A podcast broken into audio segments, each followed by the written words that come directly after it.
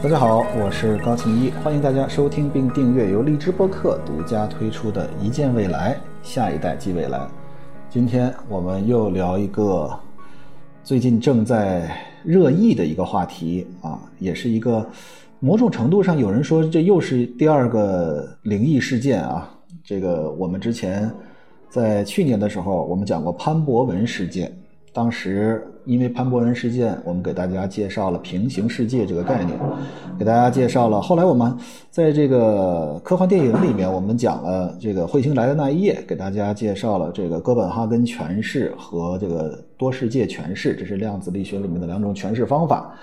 呃，因为一个所谓的灵异事件，我们实际上的目的是为了给大家来科普一个呃物理学的概念，或者说科技类的概念。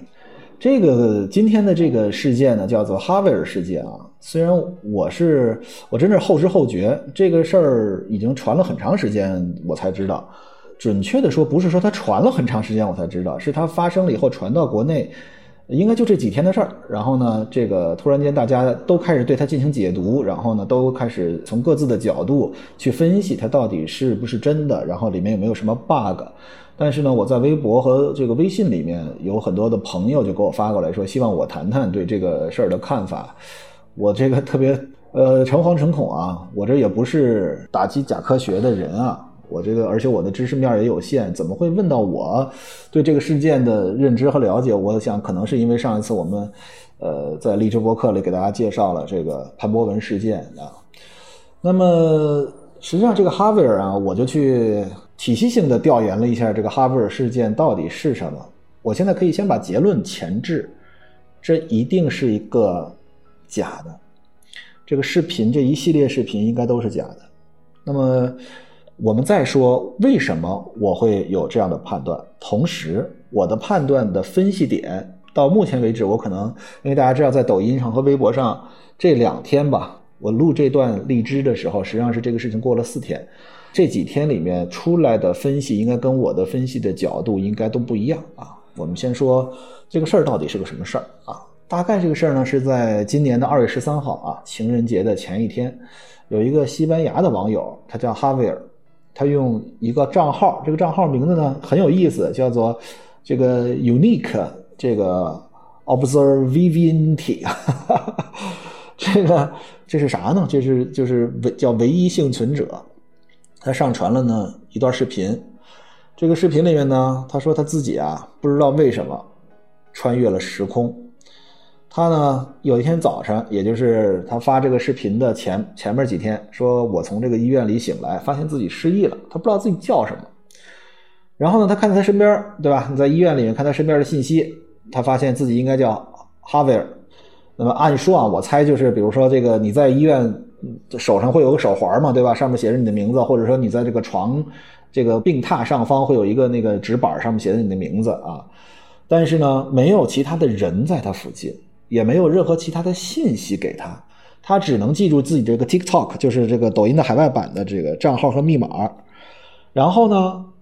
他就开始说，在他这个世界里面是除了自己以外任何人都没有。他走到这个医院的走廊。从医院的走廊再走到医院的建筑外面，从医院的建筑外面再走到的集市，再走到市中心，再走到这个城市的任何一个角落，都看不到任何的人影。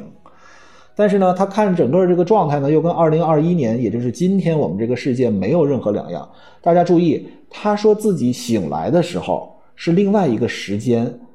啊，他说的是二零二七年，因为他那个查询电子设备上面的时间是二零二七年，但是他告诉大家。他所看到的外面的，无论是建筑，还是上面的壁画，还是上面的这个，比如说，呃，这个任何的这个他能够看到的报纸，比如说现在在电影院正在上映的电影，比如说他在外面所看到的这个车辆，都是二零二一年的世界，没有什么两样。但是他的电子设备告诉他，他是二零二七年的。然后呢？但是这哈维尔呢，他自己说他不是一个时间旅行者。什么叫做时间旅行者呢？我们在之前的荔枝播客给大家介绍过十维空间，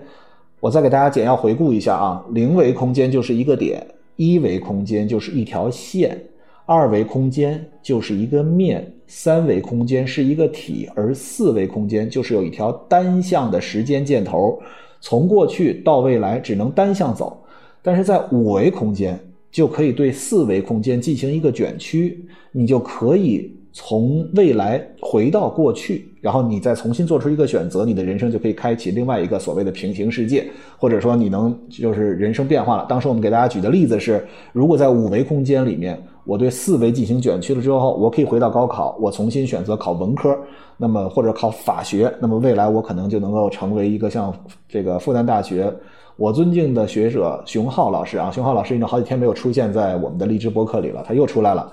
啊，在熊像熊浩老师一样，未来成为了一个法学家。那么这就是五维空间。同时呢，在那一次呢，我们给大家介绍了所有的低维空间的卷曲就能够形成高维空间。当时给大家举的例子是，对于二维空间，我们是一个面，我们理解可以是一张 A4 的纸。对于这张 A4 纸，一旦一卷，大家把这个 A4 纸卷成一个圈儿，一看，这不就是一个圆柱体吗？这就是一个三维的体。所以。下一维的空间，低维空间的卷曲就可以成为高一维的空间。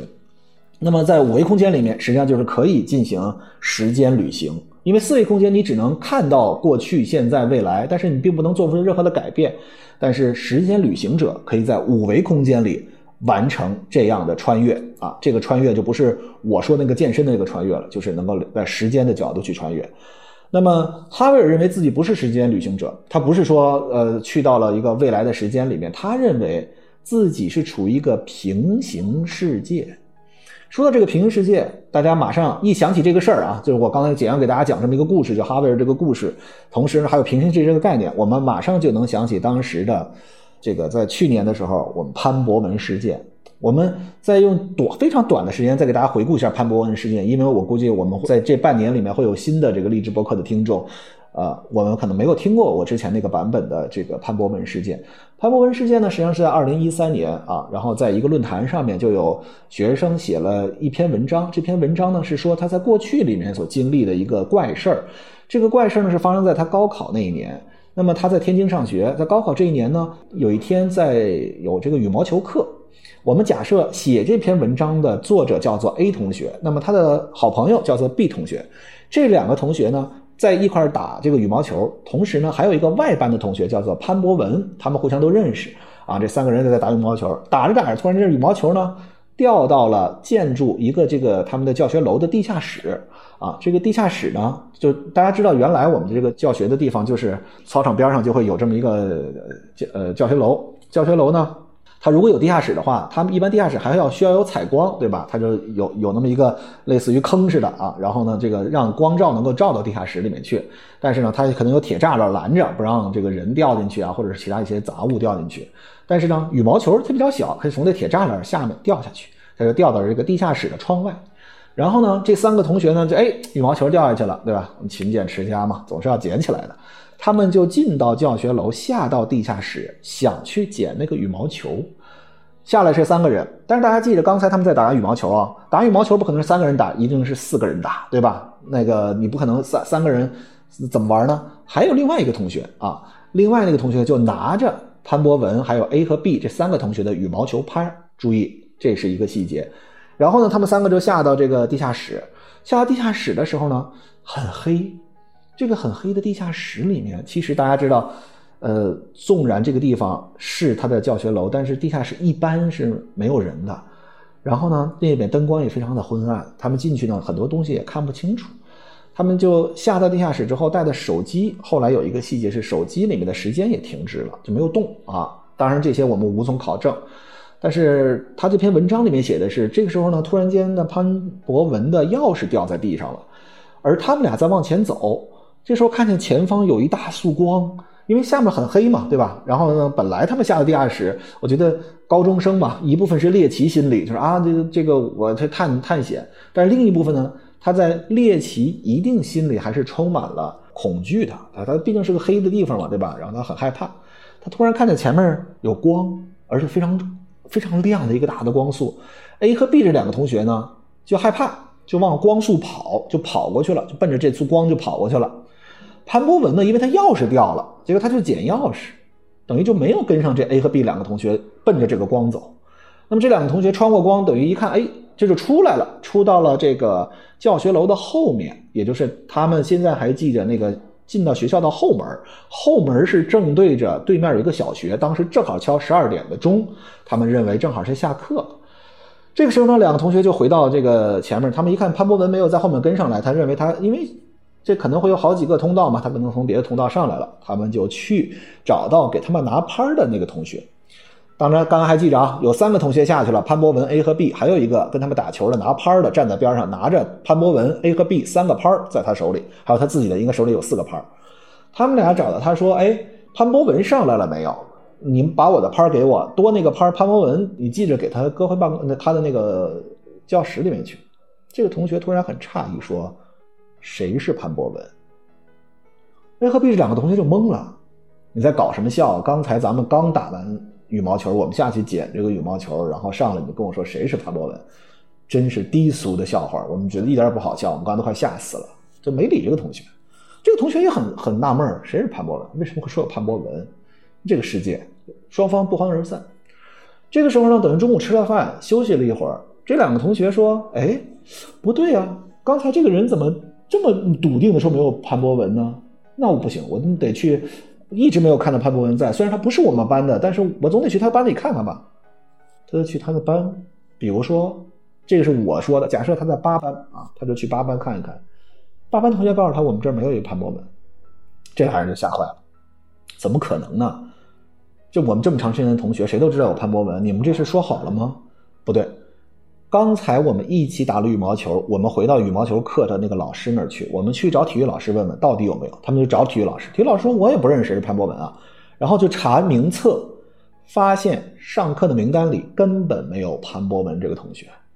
这一下麻烦了，这一下就立马慌了。这两个同学就觉得，怎么可能没有这个人？这个人难道是去哪里了吗？然后后续就会有一系列跟这个事情相关的一些佐证。这两个同学在高考的时候，因为离高考太近了，发生了这么大的一个事情，两个人考得也不是很好。其中一个同学去了澳洲留学，然后他们在很多年以后所写的这个帖子。同时呢，下面的跟帖就会有一些人说，我验证他们在这里面说天津某某某高中背后确实他的某些信息啊，说我能够印证他的后门确实是对对面一个小学，比如说确实这里面很多的信息是对的，所以他们认为这。一定是这两个同学遇到了什么灵异事件。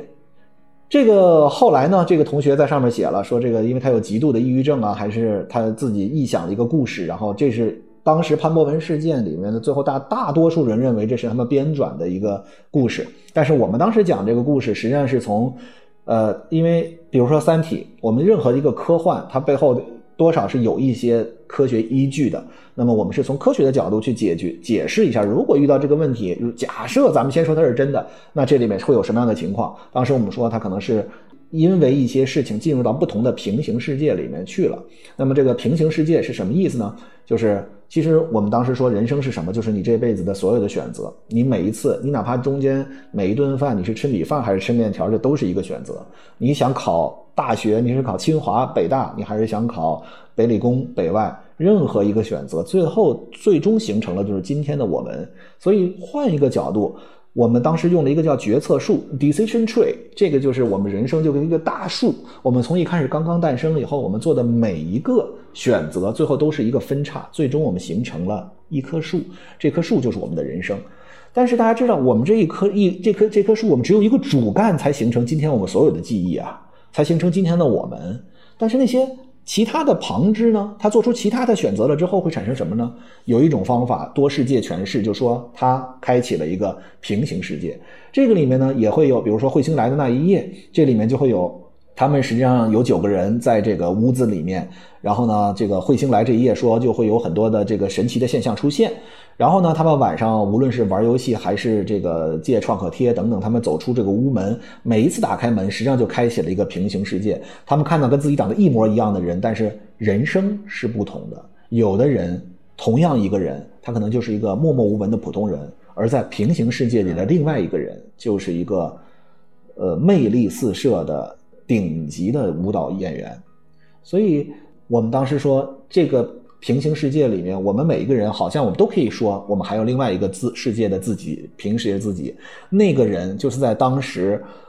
他坚持想要走他自己的路。假设说他做出了一个选择，而我是做出另一个选择的那个人，也许另外那个人，比如说小时候淘气，这个。呃，其中一个淘气淘过了啊，违反了法律，那那个人的生活就完全天翻地覆的变化，而我是没有违反那个法律，对吧？然后我是踏踏实实成长，但是呢，呃，比如说我在做出选择的时候，我是往上够一够呢，我还是保守一点稳定呢？我是真正兴趣使然的去引导自己呢，还是我接受现实的去让自己更为稳定的去度过这生？其实每一次的选择，最后就在平行世界里造成了那个世界里面的自己。那么话说回来。哈维尔事件，大家不觉得跟那个事件非常非常的相像吗？哪里相像呢？首先是一个让大家听起来匪夷所思的现象，比如说潘博文事件，他这个故事里面就是说这个人彻底消失了，对吧？我们当时这个看到的时候也觉得这个后背发麻，对吧？就是怎么可能这个人凭空就没了呢？这个哈维尔事件也是，他出门之后他的视频，注意这可不是文字。这个去年的这个潘博文事件只是一段文字的描述，但是这一次可是真正实实在在的视频，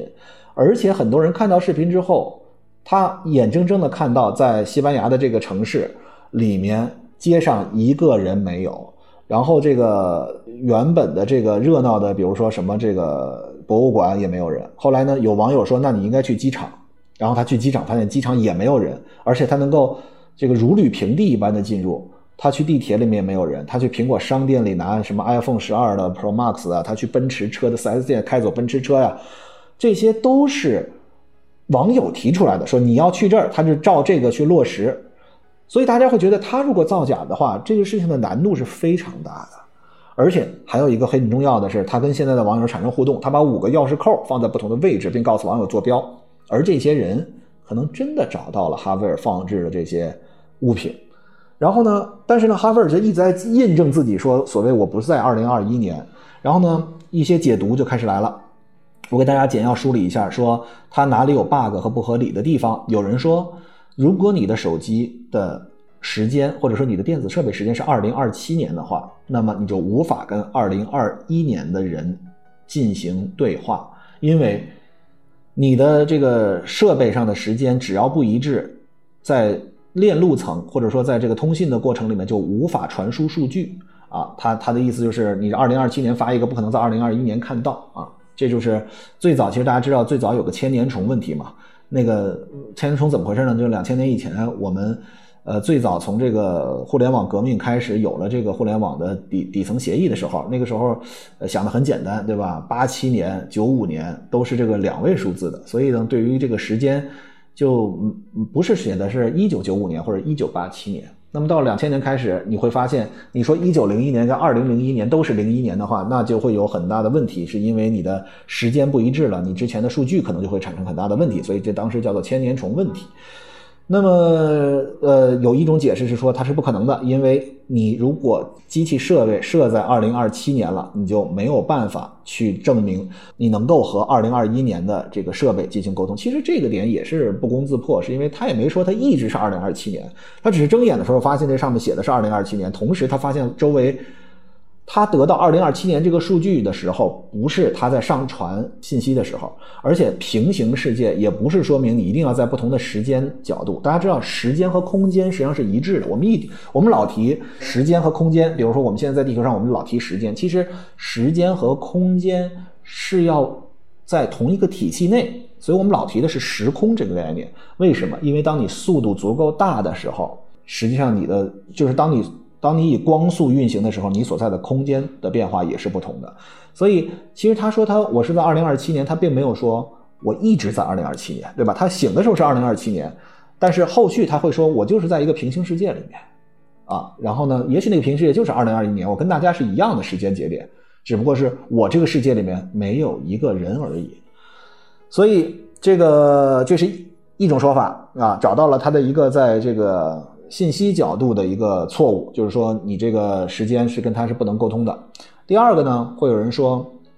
你你在这个哈维尔在所有的都是由当地旅游局配合的一场宣传，什么意思呢？就是他是在疫情时间拍摄的，或者说这个他无论去哪儿，当地旅游局都会去配合他把那儿人给清空，或者说呃制造的这个人没有的这么一个现象。目的是为了什么？大家知道，法国之前有一个这个海里的这个所谓的怪兽，对吧？尼尼兹湖的水怪啊。然后呢，呃，后来证明这是个假的，或者说大概率是假的啊。有人拍到他照片啊，有人怎么样？这个尼斯湖的水怪之后，就造成了大量的游客和探险者就去了尼斯湖，去为了拍到这个尼斯湖水怪，或者能够看到它。那么，这个也有人怀疑说他是跟当地旅游局合作，是有很多人想要去那儿。比如说之后哈维尔还会再说我在哪儿放个什么，大家都去那儿寻宝，或者说都想去验证他对与错，能够拉动当地在疫情之后的这个旅游啊，这也也是一种说法，对吧？那么。这个事情很有意思。那么我是怎么想的呢？就是很多人会说这一定是一场闹剧，对吧？它根本不是什么时间的穿越者。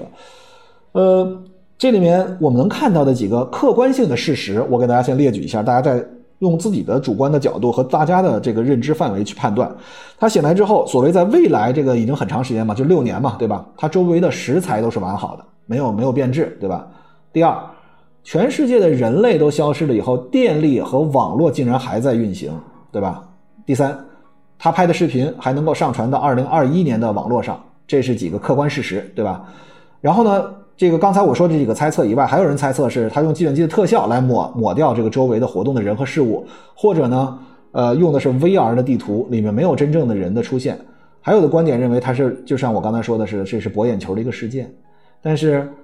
如果说哈维尔的事件是假的，而且现在我们认为大概率是假的，但是呢，在时间旅行在理论上是可行的。为什么呢？因为根据相对论，时间在宇宙中不是绝对统一的，不同参照系下的时间流逝的速度并不一样。这其实就是我们之前跟大家说的“天上一日，地下一年”。这其实真的，我们在古代有这样一句话，其实它是合理的，就是我们的速度一旦足够高，当你达到光速的时候，你会到底。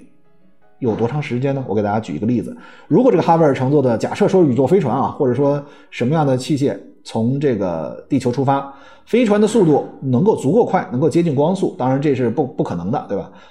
或者飞船前往了黑洞附近，黑洞这个概念我们之前也给大家做过普及，对吧？它质量极为大，它能够把周围附近所有包括光都能够吸引进去。然后呢，隔一段时间宇宙飞船再飞回地球，那么它就能够前往未来，因为假设。假设啊，宇宙飞船的光速，假设它能够以光速飞行，那么只要经过一天的飞行，地球上就会过去了六年，而哈维尔就可以达到二零二七年的地球。大家注意，只要你的飞船的速度为光速，那么只要你经过一天，地球上就会过去六年的时间，哈维尔就能够达到二零二七年的地球。那么。这其实就是我们所说它的不合理的地方到底在哪里，对吧？我们在之前也给大家简要介绍了，比如说这个几维空间，那么在不同维度的角度是可以进行时间的穿越的，比如在五维空间就可以回到过去，然后做出一个选择，对吧？好像我们听起来哈维尔是有可能存在的，或者说哈维尔这个背后一定是有一个，他为什么会让大家觉得这个脊背发凉，就是因为它好像听起来有一点点的合理。而造成了有一些，比如说平行世界理论，比如说多世界诠释，比如说呃哥本哈根诠释，比如说之前拍过的那么多的电影，好像跟他的这个事件是有所吻合的。但是我今天要给大家提出一个角度来证明它是错的。虽然我不能百分之百确定我提的这个角度一定是对的，但是我觉得给大家提供一个新的思考角度是什么呢？这是我们的热力学第二定律里面的一个叫做熵增定律。熵增定律表明，时间的流逝的方向只能向前，所以时间穿越也只能向前。我们只能去未来，而无法回到过去，因为回到过去会产生一些类似于主副悖论这样的悖论出现。但是，什么叫做熵增原理？其实，熵增原理大家在很多心灵鸡汤里看过，而且我相信我们的这个荔枝播客的听众应该也是听过很多关于熵增原理的问题。但是我其实想说的是，关于熵增原理。因为时间有限，我简单的给大家系统性的说一说什么是熵增原理。我记得清华大学科学史系的主任叫吴国胜教授，他提过一个话，叫做“如果物理学只能有一条定律，我就会留熵增定律。”然后呢，这个吴军也说过这样一个话，说如果说这个地球毁灭了，那么我们能够在一张名片上写下地球上全部文明的精髓，那么就是让其他文明知道我们曾经来过，那你会留下什么样的这个公式呢？他会说我会留三个公式，一个是一加一等于二，一加一等于二是我们的数学最基本的基础，对吧？而且我说到这儿，我想到另外一句话，也是我非常有感触的是，呃，大家会说这个最近报高考的时候是说，呃，鼓励，呃，问我，我是说鼓励大家去学一些基础学科，比如说学习数学啊，比如说学习一些人文科学，比如学习物理学，因为它。这些通识性的或者说基础性的学科，未来你的可能性变化是很大的。比如说，你要学了数学，你未来可以去做投行，你可以做去做精算师，你可以进而去学人工智能。因为在计算机领域里面的这个好的学者，之前很多都是学数学的。你还可以甚至去做这个航空航天，你可以做很多很多的事情。所以你要学基础学科。这时候突然有人说：“哎，你不觉得这个数学过于复杂吗？”其实恰恰相反。如果你要觉得数学过于复杂，你就是对人性的复杂程度没有了解。其实我们的人生、我们的生活要比数学复杂的多。数学恰恰相反是那个最简单的东西，因为它的规律是一定的。所以说到这儿，呃，就是为什么我会提起这个熵增原理？因为大家仔细观察哈维尔周围的这个世界，无论他是 claim 说这是属于2027年的世界，还是一个在任何一个平行世界的世界，它太过规整。大家看到道路充满了整洁，只是没有人。任何一个地方都是像它原来的建制那样的妥帖，而没有任何的一些其他的因素进入。可是，一切都那么的完美。而根据熵增定律，在这样的密闭环境下，这是一个封闭系统，大家可以看到，对吧？他说，二零二七年连人都没有了，那一定是一个封闭系统。对于封闭系统，如果没有外来做工，谁来做工呢？又不是他来收拾的，对不对？如果没有外来做工，那么熵增系统一定是这个系统里面的熵是会不断增加的，它的混乱程度是不断加大的。那么，比如说我给大家简要说，比如说对于非生命，因为那里没有生命嘛，都是非生命。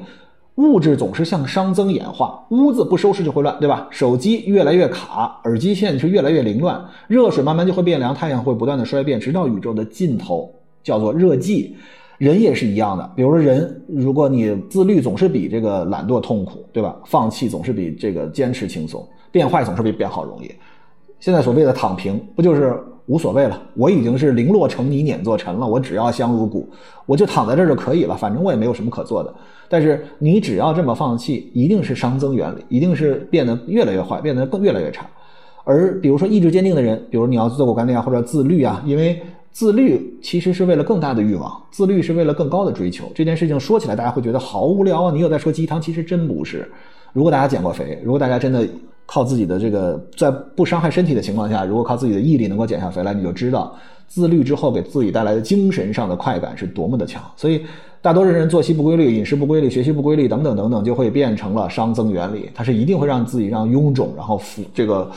不断的变化。你自己的对自我的认知都不一样。当你极度自律的时候，当你不断在对自己做功的时候，当你打开自己的这个封闭的边界和自己的这个你形成的脑子里的封闭系统的时候，其实每一个人都是在逆商人生，都是在负商人生，都是逆着这个热力学第二定律去走的。那么对于生命和这个这个公司，公司也是一样，对吧？大家都知道一些大公司的组织框架特别臃肿，然后呢，员工就会官僚化呀，然后整个的效率、创新都会下降。封闭的国家也是一样的，所以这是为什么现在我们会冒出这么多的新锐的创新公司？为什么我们会在一些新的领域里面会有这样的？现在老说这个由来只有新人笑。我昨天听这个也是我们励志播客这个洪黄老师。恍然大悟，来跟对话冯仑，他就说：“这个由来只有新人笑，从来不见旧人哭。”其实这就是一个熵增原理嘛，对吧？这个旧人为什么呢？因为旧人，如果你的系统封闭了，如果你不在队里做工了，如果你认为自己已经大而不倒了，如果你认为我已经。找到了一个公司正常运营的方式了。如果你认为我只需要继续我之前成功的路径了，如果你认为我不需要再跟新的时代相结合了，那么这样的体制、这样的公司一定就是熵增原理的牺牲品，它一定会变得越来越臃肿、越来越腐朽。那么，什么叫新人效？其实跟新人救人是没关系的，关键看你是一个熵增系统还是一个熵减系统。那么现在对于一些新型的创业公司，就是我们能够真的在这个系统里面注入很多新鲜的观点，很多新鲜的血液，能够使得这个系统不断的在开放，不断的对它做工。无论我们是在信息商的角度，还是在能量商的角度，还是在公司运行体制的商的角度，其实我个人认为，这都是一个特别好的角度和方向。而保持开放心态，无论是对于自己的大脑，比如说我们平时的阅读，比如说我们平时听励志播客里面不同人的声音，呃，当然里面它也需要有点干货，而不仅仅单单是陪伴。哪怕他是说的错的，我相信，我特别希望有听了我们励志播客的听众朋友去骂我，呃，不是这个骂不是人身攻击的骂，是指出我的不同，因为我觉得。我们是需要让两个开放的大脑融合在一起，大家可以去质疑我所说的，大家可能会在我的基础之上再做进一步的思考。我觉得我们大家同时打开自己，让这个系统更为开放，我们同时对它做功。其实，这就是我与大家通过荔枝播客的连接所形成的，我们彼此连接，通过荔枝形成的这个网络、这个社群、这个系统，我们都对它做功，我们都保持开放的心态。一加一一定是大于二的，我们一定。能够形成一个富商人生的这样的一个系统。说到这儿，其实是就是我来给大家这个回到今天的题目，就是哈维尔这个系统为什么是假的？就是因为它太过规整，它不符合于熵增定律，是因为里面 too good to be true，一切除了人的生命消失了以外，其他东西都还那么规整。如果是真的是这个根据熵增定律的话，里面一定会像 Will Smith 演的那个 I'm Legend 里面那个 I'm Legend。我是传奇，大家想想那个电影，那个因为有一种这个瘟疫还是什么，使得这个人都变丧尸了，对吧？然后在那个电影里面，这个他一个人拿把枪，然后呢带着一条狗，开着这个车，城市里面真的荒芜似一个草原似沙漠，然后这个地上都是杂草，然后呢街边都是混乱的汽车，然后呢他就要去这个拿的食物都没有新食物，都是罐头，然后那些过期的药他都拿回家里去，然后呢。没有新的物资进入了，然后呢，他就去租什么呃这个录像带，然后呢，他看的都是过期的节目，都是往期的节目，那才是一个真正符合熵增原理的封闭系统，而不是哈维尔所看到的这个一切都是那么正常，一切都那么规整，一切都是那么合理的一个系统。所以，我认为从熵增原理这一条就证明哈维尔这个系统是假的。啊，所以我今天呢，实际上给大家讲了一个小故事，就是最近非常火爆的这个哈维尔这个事件啊，也同时给大家回顾了一下我们在今年年初的时候所介绍的潘博文事件，我们也给大家简要回顾了一下四五维空间啊，然后我们也给大家又回顾了一下熵增原理，同时呢，我用熵增原理这一条来验证出，或者说来自我证明我对哈维尔事件的不信任，所以感谢大家今天的陪伴，我们下次再见。